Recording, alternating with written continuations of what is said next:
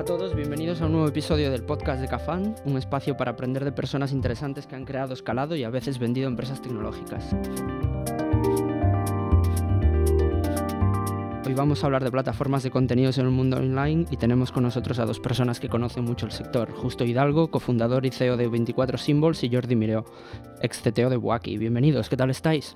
Hola, ¿qué tal? ¿Qué tal, Jaime? ¿Qué tal, Jordi? ¿Qué tal, Jaime? ¿Cómo estás? Pues oye, para empezar, eh, como ya lleváis bastantes años en el sector, ¿por, qué no presentaros un poquito, decir eh, qué hacéis y, qué, es, qué es 24 Symbols? Y aunque tú, Jordi, ya no estás en Waki, ¿qué es o qué era Waki?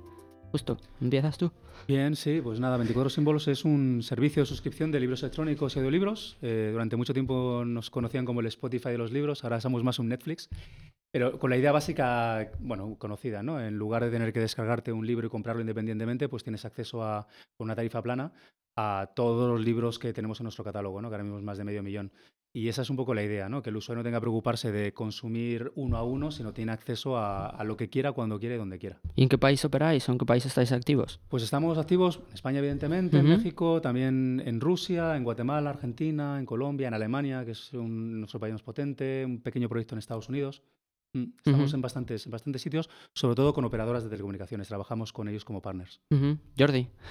Eh, Waki, em, supongo que sigue siendo. Yo he ido hace cuatro meses, o sea que no, creo que haya cambiado. No, Waki es una, es una plataforma de vídeo bajo demanda. Eh, entre comillas, es lo que era el videoclub cuando teníamos o, más pelo o menos canas, eh, que ibas y alquilabas tus películas.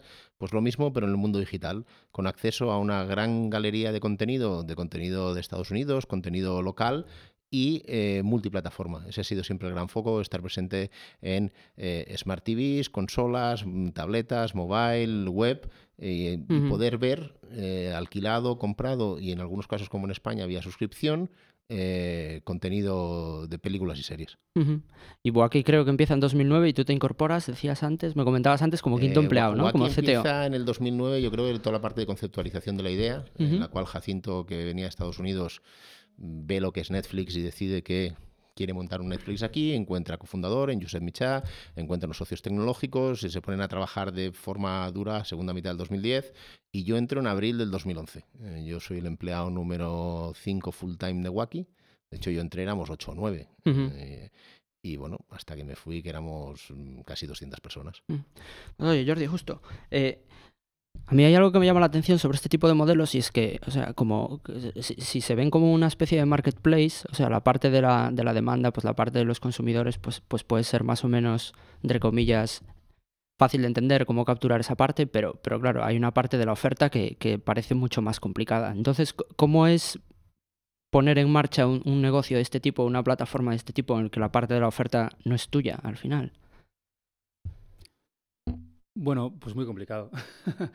Eh, nosotros es la parte donde más hemos tenido que pivotar, ¿no? Nosotros empezamos con esa idea eh, que, de hecho siete años después sigo considerando que es hacia donde va el mercado, lo que pasa es que, bueno, pues hay que demostrarlo, ¿no? Que es el, con un modelo freemium, ¿no? Y un modelo además en el que los libros se pagaban siempre a la editorial, pero siempre eh, por página leída. claro, era algo que a las editoriales les, les, les rompía los esquemas, ¿no? Porque una editorial está acostumbrada primero a vender su libro, aunque no se lea. Es decir, Navidad llega Navidad, no sabes qué regalar y regalas un libro y ya se abrirá o no se abrirá, ¿no? Y nosotros lo que decíamos, no, o sea, el libro se va a pagar dependiendo si se lee o no se lee. Y, eso nos costó mucho. Para que te das una idea, por números, eh, desde el 2010, que es cuando eh, lanzamos, bueno, lanzamos hasta, que, hasta, hasta 2013, que es cuando pivotamos, tenemos unas 110, 120 editoriales y ahora tenemos más de 5.000, que fue en el momento en que decidimos, oye, aceptar la realidad y que si queríamos seguir creciendo, queríamos tener un enfoque internacional y llegar a acuerdos con operadoras, teníamos que conseguir más, más editoriales. Y tuvimos que aceptar ese modelo más de, bueno, más parecido al que tiene Amazon o tienen otros, que es cuando se lee más de un determinado porcentaje del libro, te pagamos, un te pagamos el, digamos, el precio habitual eh, que podría pagar Amazon o el corte inglés por el libro. Entonces, todo eso supone, supone bueno, pues esa disrupción, digamos, por así decirlo, aunque es una palabra muy sobrecargada, pero que, queríamos hacer, pues supone aceptar ciertos límites a, lo que puedes, lo puedes hacer el modelo de negocio. Pero al mismo tiempo, como crees que el servicio de suscripción es lo que más interés tiene para el usuario final, pues sigues luchando por ello, claro. Jordi, ¿cómo es esto en el mundo audiovisual? de... Muy caro. Muy caro. Muy caro porque eh, las, eh, los estudios están acostumbrados a un modelo mediante el cual te cobran mínimos garantizados por adelantado. Entonces, eh, Josep Micha siempre habla de, la fábrica de yogures y tú tienes una tienda de yogures y, los tienes que vender. Es que te caducan. Entonces, yo pago mucho dinero por adelantado, pero si no vendo ese contenido, caduca, eh, tengo que renovar el contrato y, y. Entonces, cuando hablas de los estudios de Hollywood, te piden mucho dinero, muchos ceros. Los locales, algún cero menos, pero también quieren eh, que pagues por adelantado. Yo creo que va cambiando poco a poco, pero es muy complicado porque están acostumbrados a que hasta ahora en la cadena de valor pagaban los cines por adelantado, pagaban las televisiones de, pago, pagaban las televisiones privadas y hasta pagaban las televisiones públicas. Las televisiones públicas pues ya no pagan o no existen, las privadas pues pagan menos, las de pago y aparece una nueva forma de distribuir esto y lo primero que piensan es vamos a replicar el modelo ventanas de distribución, eh, cómo generar los ingresos.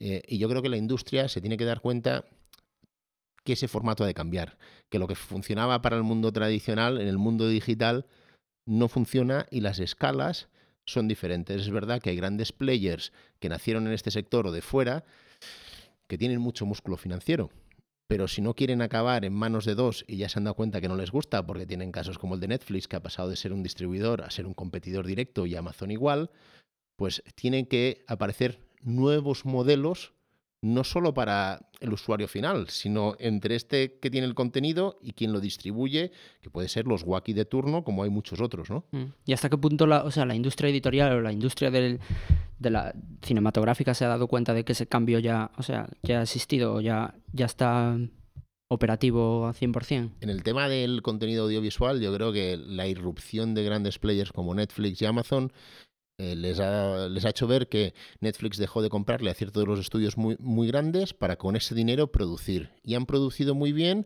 hasta el punto de ganar nominaciones a grandes títulos y, con una, y, generando caja de verdad, ¿no? Entonces, cuando produces en el mismo nivel y eres capaz de entonces meterte a licenciar tu propio contenido, eh, yo creo que los estudios, no, no creo, lo sé, saben que algo hay, hay que hacer, porque si no, estás alimentando a, a, a una bestia, ¿no? Entonces, yo creo que es un momento interesante porque esto va a cambiar mucho en los próximos años. Es decir, estamos en pañales eh, con bebés que empiezan a, a, generarle problemas a industrias súper establecidas eh, y que son conscientes, pero es muy complicado, ¿no? Cuando ganas mucho dinero, cambiar la forma con la que venías haciendo negocio 50, 100 años, es muy difícil cambiarla porque alguien está disrumpiendo tu, mm. tu, tu sector. Sí, que le pasó a las discográficas también, en gran medida. Y fíjate, Jordi, que eso eh, le estás hablando de la industria, digamos, de videográfica en la que en la que ya se da por hecho que la consumición es eminentemente digital, ¿no? Pero fíjate en los libros donde todavía hay una discusión acerca de si el libro en papel o el libro digital,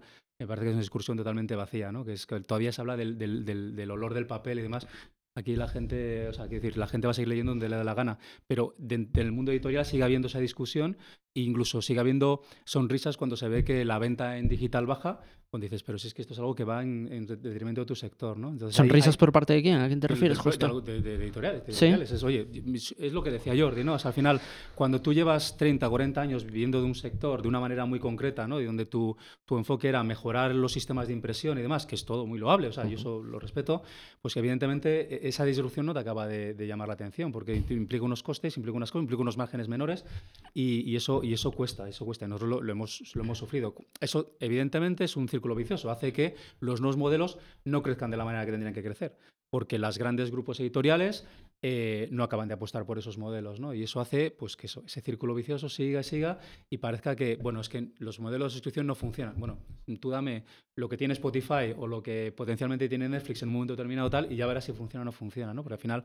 lo que busca la gente es poder disfrutar de lo que quiere, de la cultura y el entretenimiento digital de la mejor manera posible. Y hay un subconjunto de población que lo que quiere es no tener que comprarse cosas, quiere consumir. ¿no? Y en el mundo editorial, las grandes editoriales, o sea, ¿se han dado cuenta de este cambio de, en el consumo o son todavía muy reticentes a, a, ofrecer sus catálogos? Las grandes hay muy pocas. Que nosotros tenemos a una de las grandes, que es HarperCollins, eh, que sin duda, digamos, siempre es una de las innovadoras.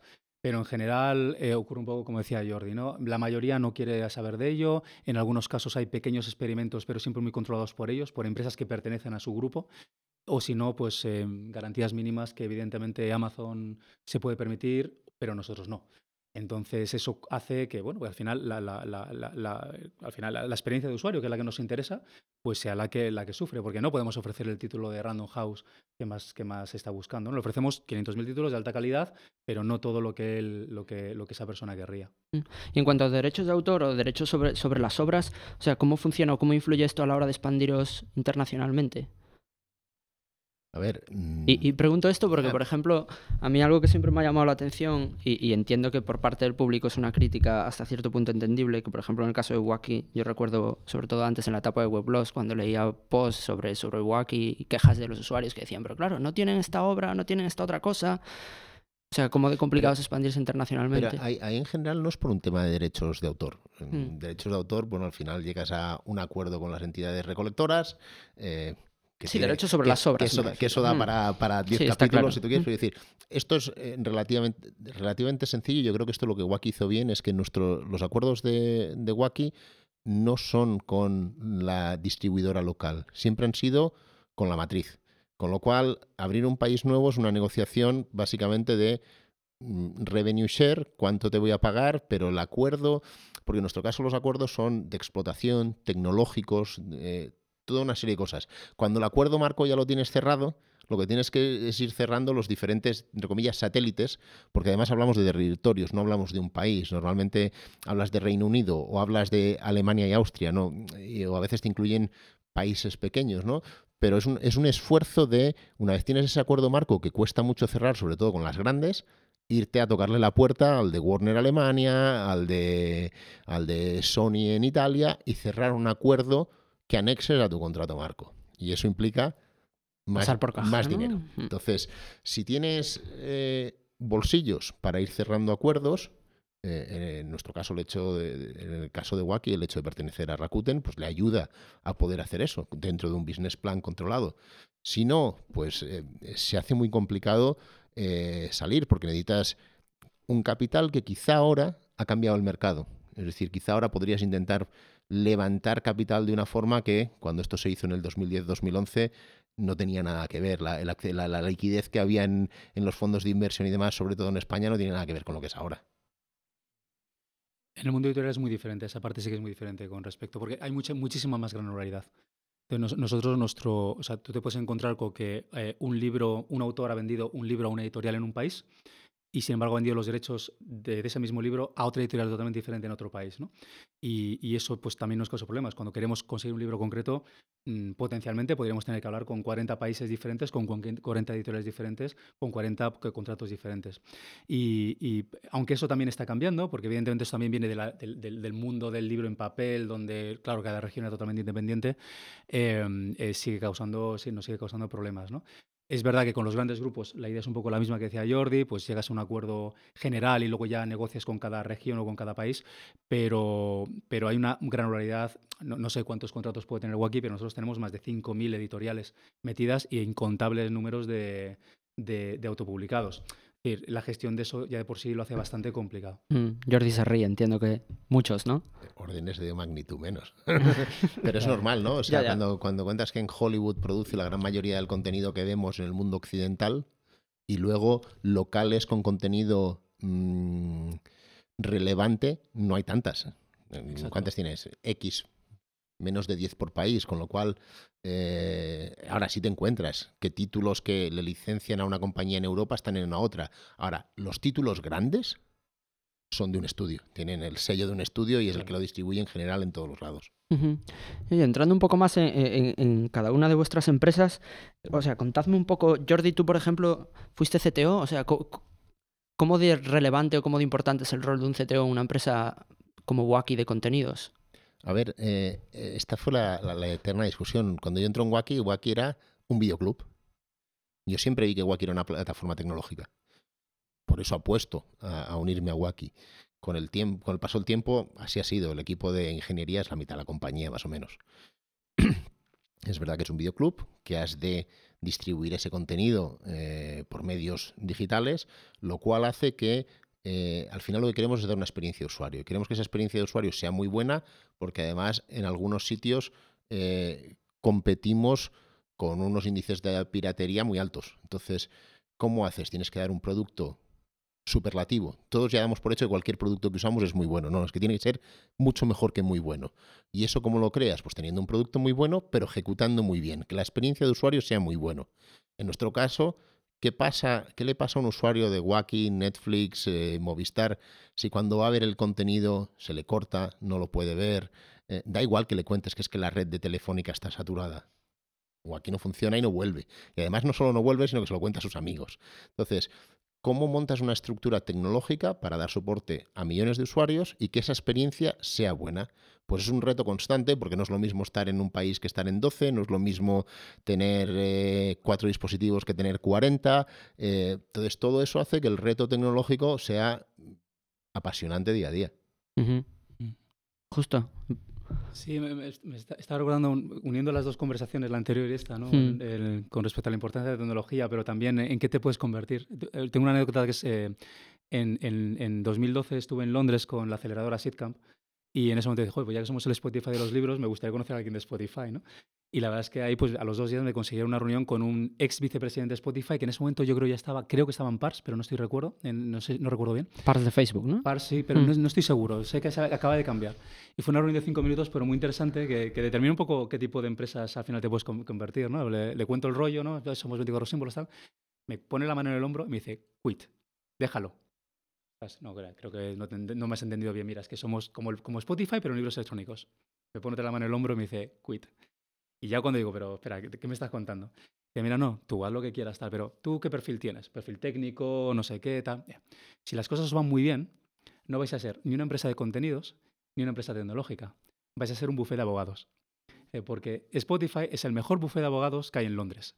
Y es lo que, es lo que vais a hacer. Si lo queréis, perfecto. Y aunque nosotros, eh, o sea, evidentemente lo hemos seguido y no somos exactamente un bufete de abogados, a mí ese, ese, esa, mm, ese, ese, insight ¿no? Me, vino muy bien para entender un poco el tipo de empresa que queríamos construir, ¿no? que era, pues veníamos los cuatro socios, éramos tecnológicos, creíamos que íbamos a construir el mejor producto del mercado, tal, y te das cuenta de que es súper es, importante, pero que hay otras patas también críticas para que esto funcione. Tenía razón.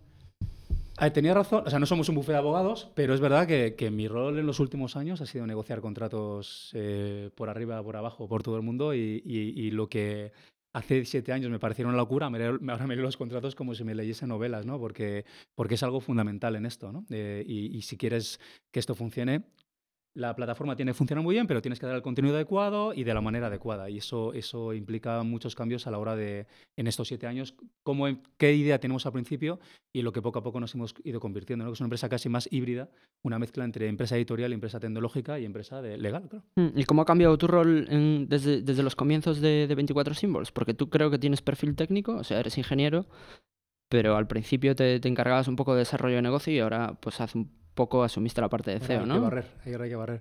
Sí, bueno, pues eh, lo has definido bien. O sea, mi, idea inicial era llevar la parte de producto. Lo que pasa es que em, eh, al final por temas muy tácticos, ¿no? O sea, el inglés se me daba bien y demás, hay que empezar a lanzar esto, decidimos lanzarlo además en Londres, no en España, así que pues de pronto me encuentro siendo un poco relaciones públicas eh, fuera de España de, de 24 símbolos, lo cual implica empezar a llevar relaciones con editoriales, toda la parte de negociación con, con inversores, eh, prensa, etcétera, ¿no? Y, tuve que dar un, un, salto bastante gordo a, a, mi, a, mi, perfil, ¿no? Que al final era eso, llevar la parte tecnológica, product management y demás. Em, desde el año pasado que paso a ser CEO, pues, pues también un poco, al final el core sigue manteniéndose porque al final es desarrollo de negocio, pero evidentemente con responsabilidades también ante la Junta y ante, ante pues, otros players, ¿no? De, hasta ese momento pues lo estaba llevando Aitor. Eh, es una evolución. Yo creo que ni buena ni mala, yo creo que es lo que toca cuando tienes una empresa y tienes que hacer lo que toca. ¿no? Em, este año, pues a lo mejor queremos volver un poquito más a la parte de producto, ¿no? queremos darle más importancia a la parte de producto que el último año y pico pues hemos tenido que dejar un poquito apartado por, por eso, por, por seguir creciendo el número de editoriales, por aumentar el número de usuarios y demás.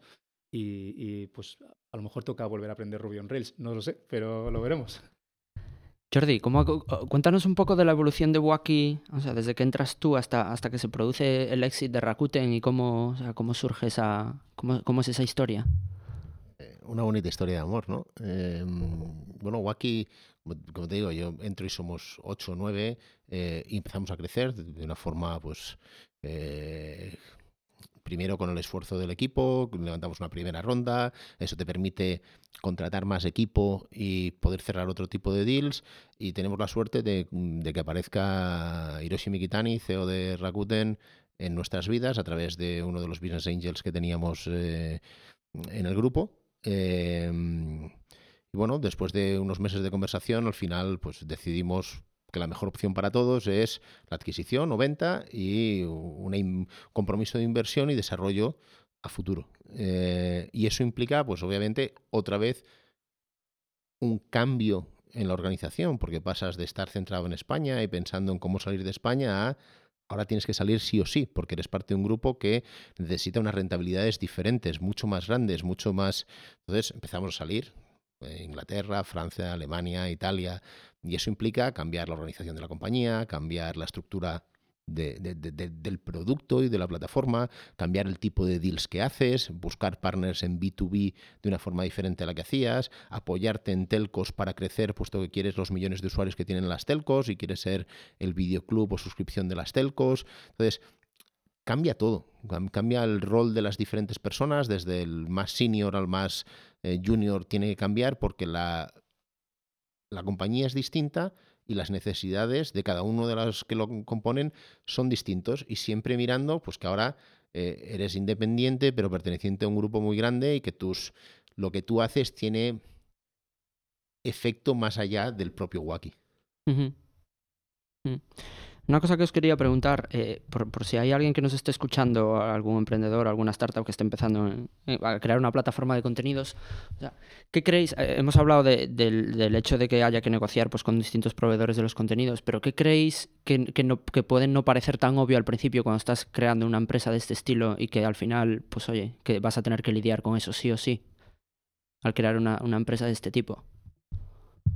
En nuestro caso, también era un, mercado muy cambiante en ese momento y muy, muy fragmentado.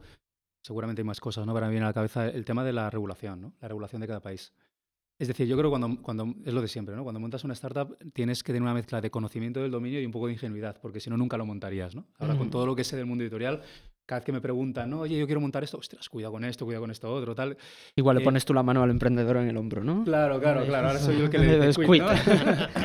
Todo lo que quieras, pero pero es cierto que, que, hay, yo creo que llevamos con muchas cosas muy, muy claras, pero, pero la, parte la parte regulatoria, la verdad es que, eh, por poner un ejemplo, ¿no? O sea, toda la ley del precio fijo del, libro en España, eh, llegamos a estar en Francia y hubiera sido un problema, porque en Francia durante un año hubo una mediatriz que básicamente determinó que había ciertos servicios de suscripción que, bueno, por ponerlo entre comillas, no eran legales.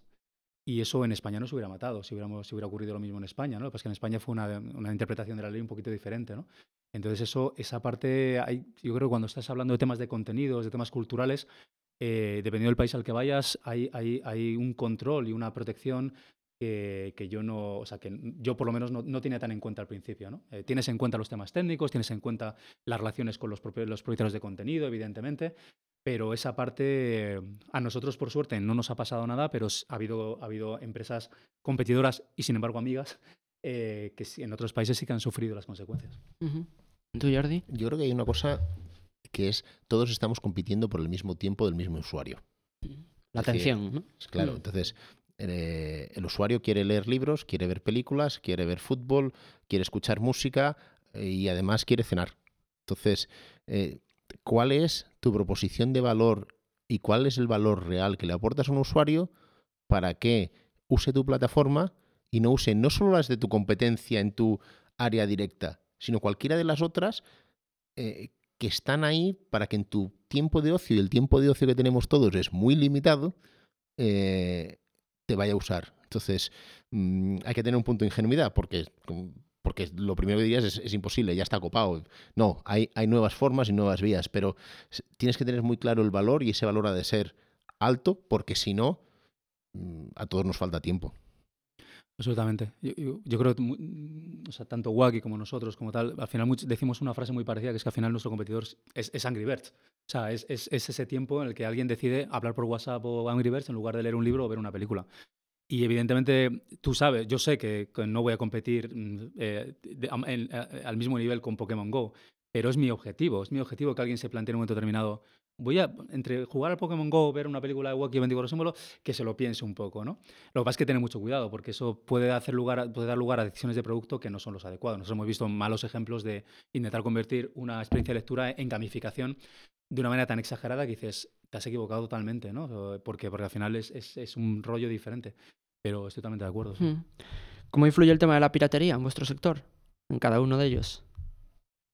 A ver, yo creo que depende. ¿Y cómo veis ese equilibrio? Depende mucho del país, ¿no? Mm, claro, si hablamos de España, donde los índices de piratería son altos, tenemos un, problema grande, ¿no? Porque hay grandes aplicaciones que te dan el mismo y más contenido gratuito o ilegal, ¿no?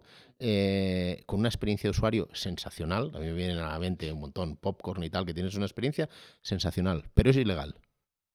Eh, y muchos hemos pirateado en algún momento de nuestra vida, pero cuando quieres aportar valor, entonces tienes que competir contra tus competidores, legales o ilegales, y afecta, claro que afecta. Ahora, en otros países donde la conciencia social es diferente y donde piratear se entiende como una ilegalidad, pues entonces esas plataformas son minoritarias y marginales.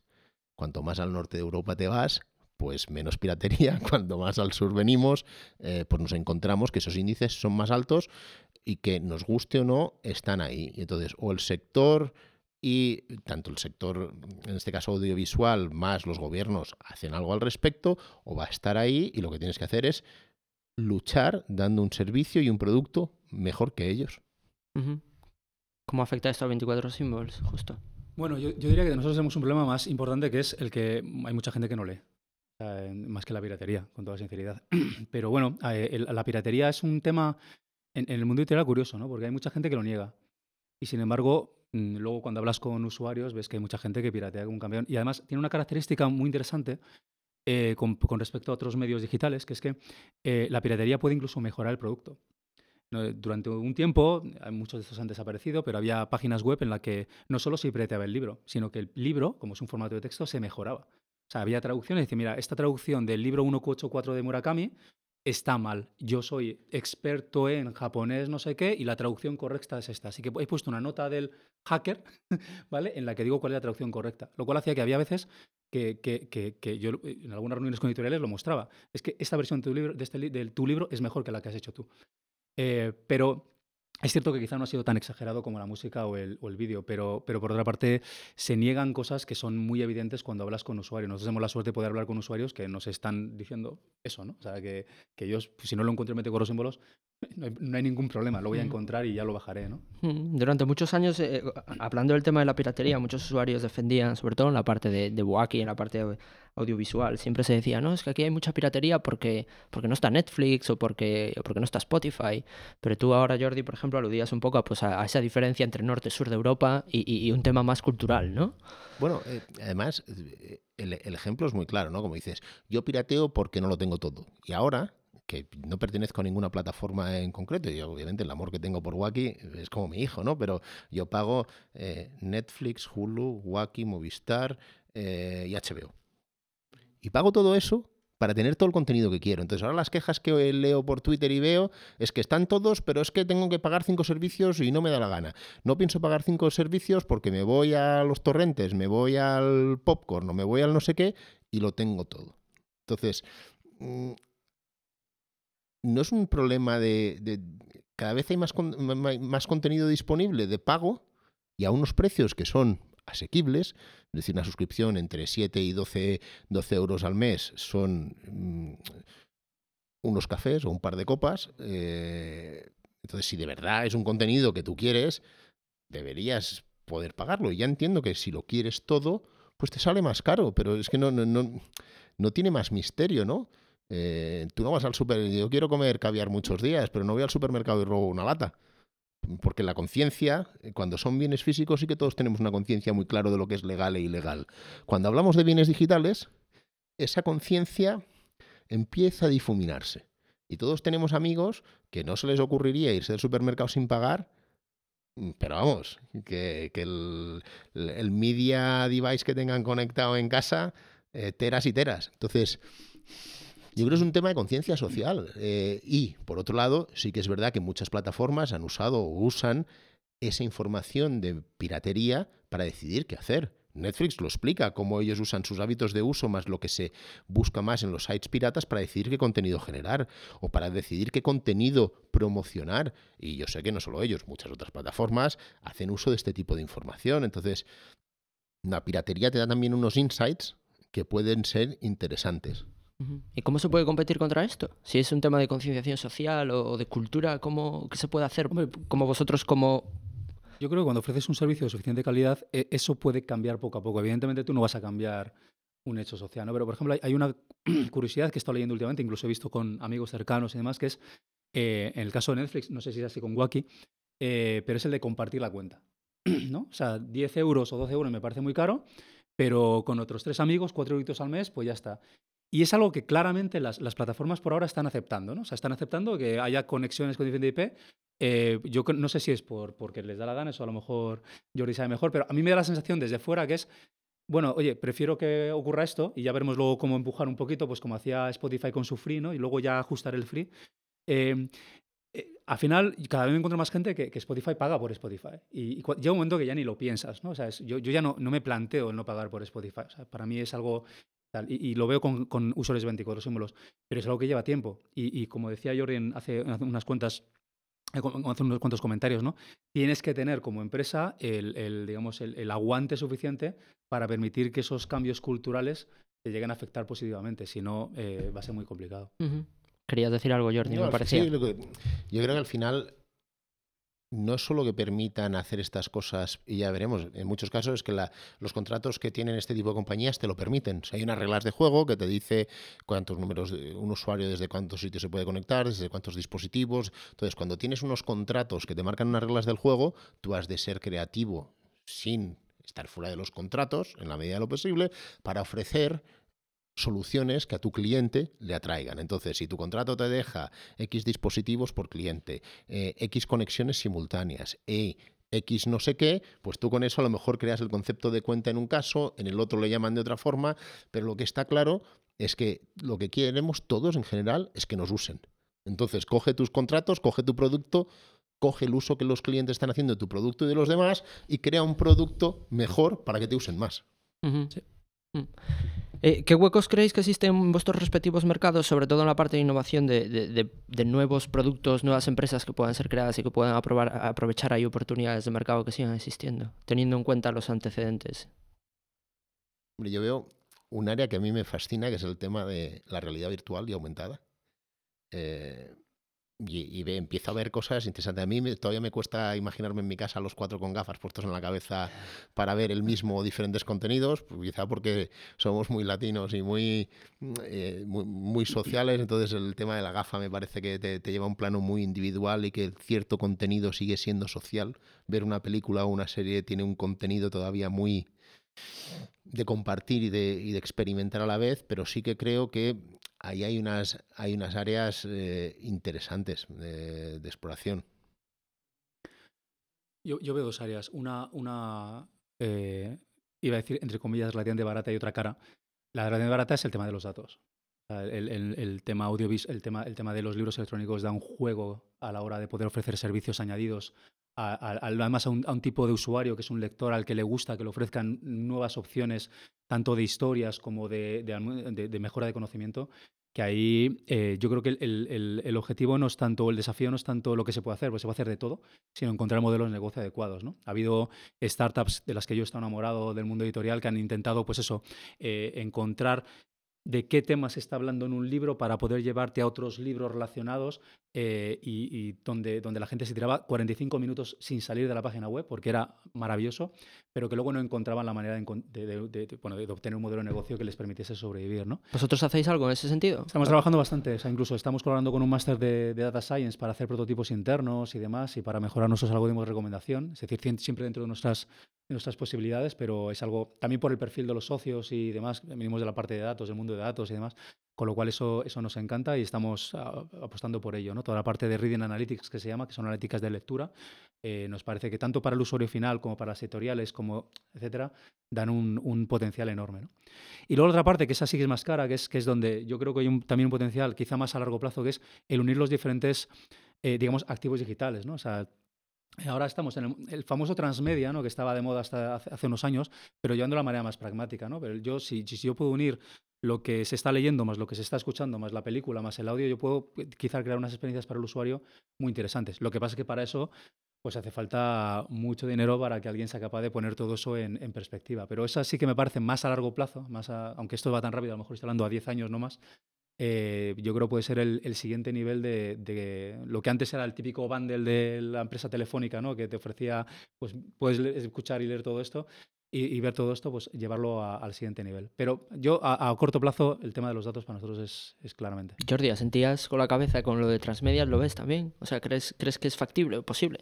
Vamos, estoy convencido. Eh, estoy convencido porque sé que Amazon está en ello, sé que hay otros grupos que están en ello entonces, cuando tienes activos digitales que muchas veces además se solapan, porque hay un ejemplo muy claro, el libro del que se hace la película, más el merchandising que se vende eh, digital y físico de, eso mismo. ¿Quién no quiere crear una experiencia entre comillas, 360, que, que envuelva todo lo posible mm, cualquiera de nosotros. Entonces, es cuestión de tener el músculo financiero, de tener todo ese contenido, sobre todo si lo tienes tú, debería ser más fácil de si eres tres, cuatro empresas y te tienes que poner de acuerdo. Entonces ahí rápidamente me viene Amazon a la cabeza y pienso, con lo que venden Kindle, el, Amazon Premium Video, el, toda la parte del marketplace y demás, eh, más me consta, pues eh, que, lo están mirando como. Es, es, complicado, ¿no? Porque cómo ofreces ese producto, pero, pero está claro que esa experiencia que abarca más de, un, de una opción de hecho, ya están empezando con pequeñas experiencias, que es, por ejemplo, la sincronización entre el libro electrónico y el audiolibro, o sea, de manera que tú puedes pasar, cambiar de uno a otro. O sea, son pequeñas cositas que ves que, sí, estos son pequeñas cosas, pero son saltos de gigante para lo, que viene a continuación. todas estas compañías tienen unos equipos de, ingeniería detrás enormes que, poner a un pequeño equipo a trabajar en ello son peanuts para ellos y para cualquiera de nosotros es, impensable porque, porque tu día a día te lleva a otra cosa, ¿no? Pero si tú puedes montar un equipo de 15 personas en Seattle y les das eh, X dinero para que trabajen y les das los datos que han sacado del Kindle, del Amazon Go y del tal, mm, y con muy buenos profesionales, algo van a sacar. En el, bueno, parece claro que en el mundo del cine, tanto en el cine como la música y como las series, hay, hay, hay una transición hacia los contenidos propios por parte de plataformas como Netflix y Wacky y demás y, Amazon, obviamente.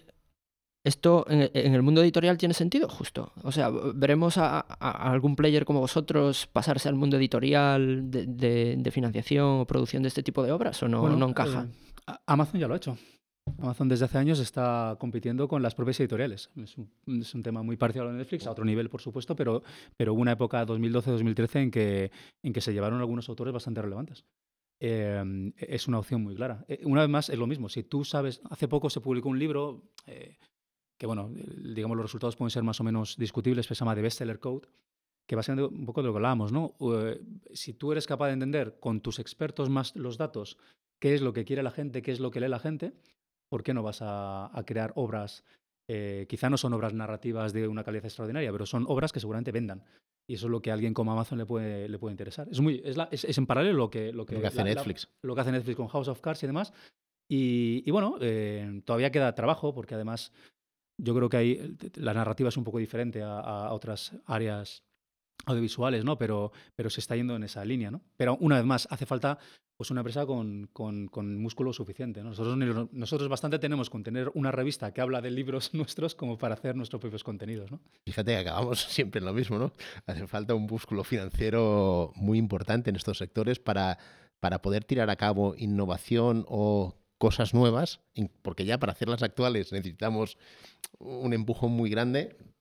Hmm. Saliéndonos un poco de las plataformas de contenidos, yo creo que, o sea, tú Jordi, por ejemplo, has invertido en, empresas tecnológicas como Business Angels y demás, y tú justo también estás muy involucrado, por ejemplo, aquí en campus con, con Tetuan Valley y otras iniciativas.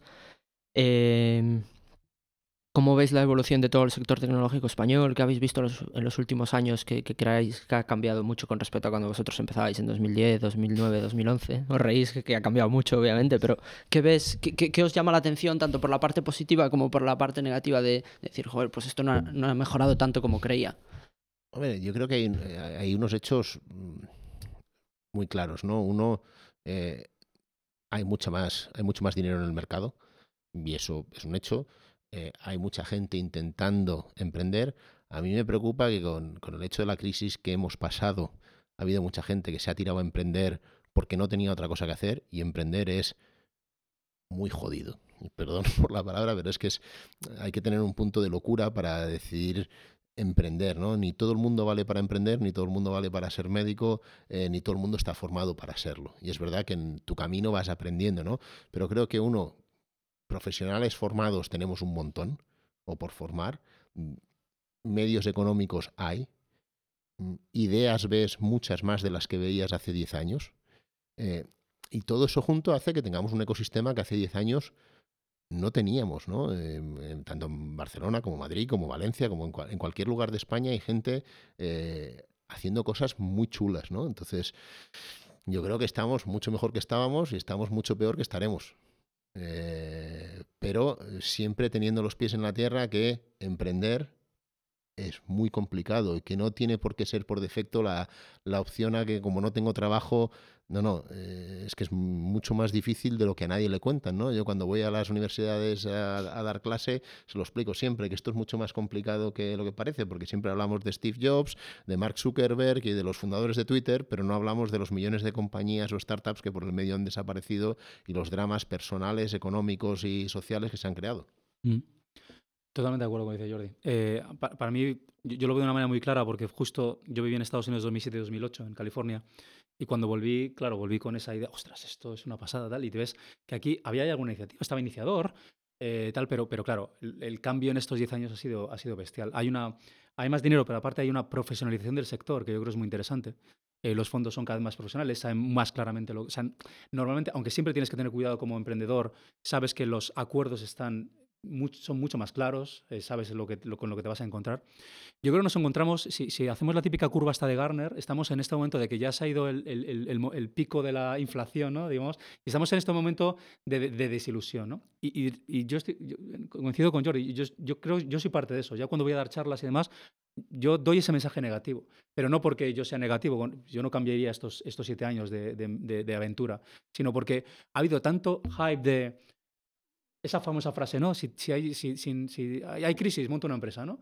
No tiene ningún sentido que, bueno, chicos, esto, esto es genial, esto es una opción, pero es una opción que va a tener estas consecuencias, ¿no? Muchas más canas, mucho menos dinero, eh, mucho más eh, ciclotimia a lo largo de cada día eh, y que puede que funcione, que puede que no. O sea, no, si alguien va a montar esto para hacerse millonario, mejor que lo olvide, ¿no? Porque uno de cada dos mil van a conseguirlo, ¿no?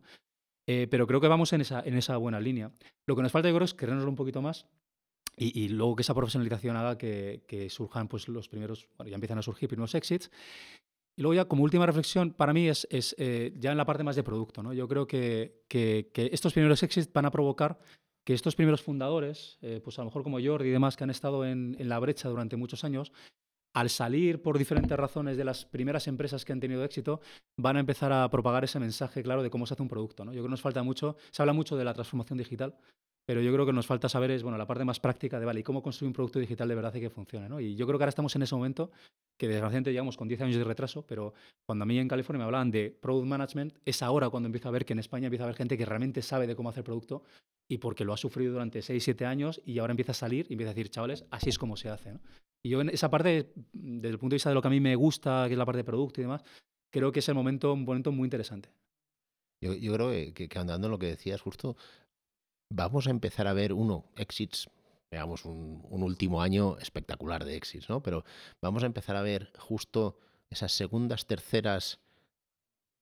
No, no, no generaciones, empresas o productos creados por gente que, eh, que, que va más curtida, ¿no? Cosa que, ves en Estados Unidos, gente que va por la segunda o tercera empresa grande que monta y aquello, ayer decía en la entrevista de Karina, ¿no? Que las empresas fundadas por mujeres tienen mayor probabilidad de éxito, decía más o menos, es que las empresas fundadas por gente de más de 40 y un estudio en Estados Unidos que suelen ir mejor, fracasan menos porque eres más viejo, más viejo zorro, ¿no? Entonces, creo que el hecho de que haya exits y profesionalización y gente que probablemente va a volver a hacer cosas eh, nos va a ayudar a todos, ¿no? Porque habrá generaciones nuevas que van a poder trabajar con gente que ya ha pasado por ello. Mm. Justo, Jordi, una última pregunta. ¿A quién os gustaría que entrevistásemos la próxima vez? ¿O quién os gustaría escuchar aquí en el podcast? Muy buena pregunta. Hombre, a, mí hay, una, a, mí hay un, perfil que no has traído hasta ahora, que es parte del ecosistema que me gustaría escuchar, que es la visión del otro lado de la mesa. A mí me encantaría escuchar la, impresión que tenéis, los que os dedicáis a prestarnos dinero a algunos, sobre, sobre, sobre el sector, sobre qué se está haciendo. Es decir, mm, me, encantaría saber un poco más. Es verdad que muchos nos conocemos, ¿no? pero quizá mucha gente no entiende cómo es el trabajo desde el punto de vista de los inversores. ¿no? Y tenemos desde business angels muy buenos a fondos como los vuestros muy buenos y con unas realidades muy diferentes hace años. Y entonces, explicar por qué ahora se pueden hacer inversiones de cierto tipo versus hace tiempo no, a mí me parece muy interesante. Eh, también sin decir nombres concretos, eh, pero con respecto a lo que hablamos hace un momento, em, em, gestores de producto, o sea, gente, la gente que está tomando decisiones de producto. ¿no? Eh, no solo, solo de la parte técnica, sino de, de, lo que es construir un producto de verdad. Yo creo que es una de las partes que, que hay más o menos conocimiento.